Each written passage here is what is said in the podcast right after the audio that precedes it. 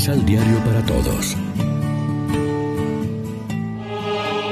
Proclamación del Santo Evangelio de nuestro Señor Jesucristo, según San Lucas.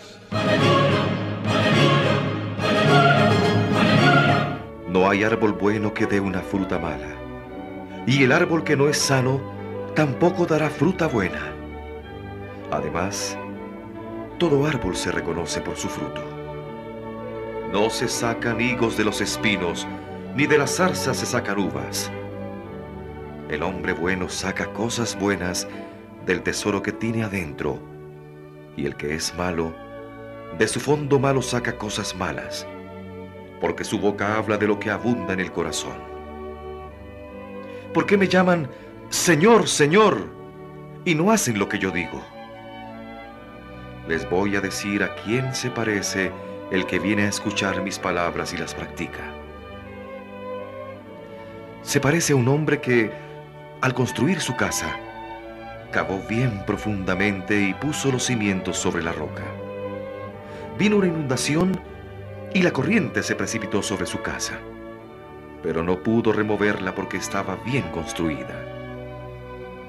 Por el contrario, el que escucha mi palabra, pero no la practica, se parece a un hombre que construye sobre tierra sin cimientos. La corriente se precipitó sobre ella y enseguida se desmoronó, siendo grande el desastre de esa casa. Lección Divina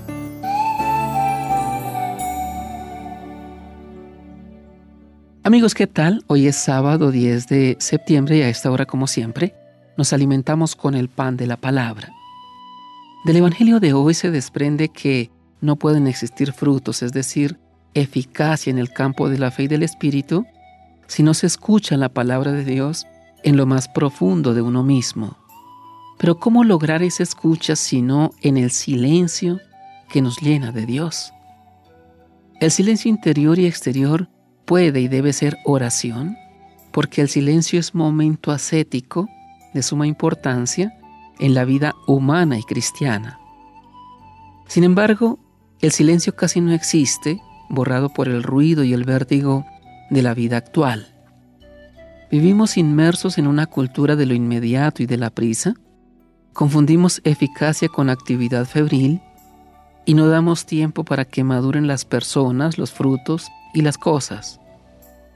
Necesitamos desesperadamente el silencio para captar la presencia y la voz de Dios, para escuchar su palabra a la sombra de una encina como Abraham en Mambré, para no dejar pasar de largo al Señor como María en Betania, para que, en fin, el corazón rebose de la presencia de Dios.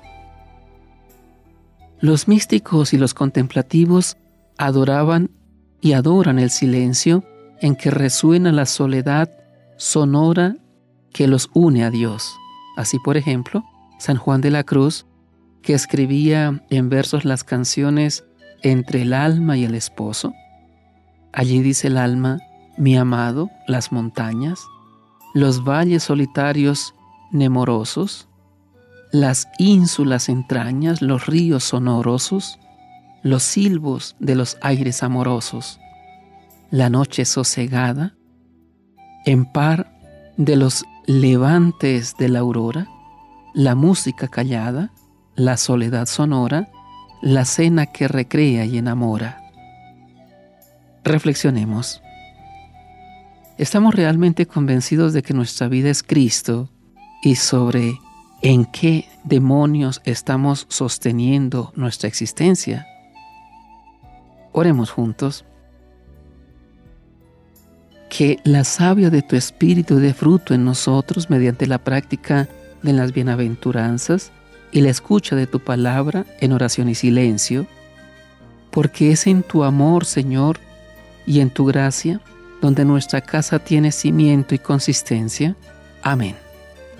María, Reina de los Apóstoles, ruega por nosotros.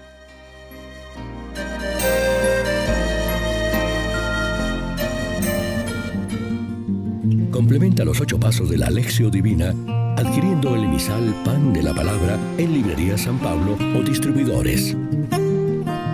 Más información www.sanpablo.co Pan de la Palabra. Vive la reflexión.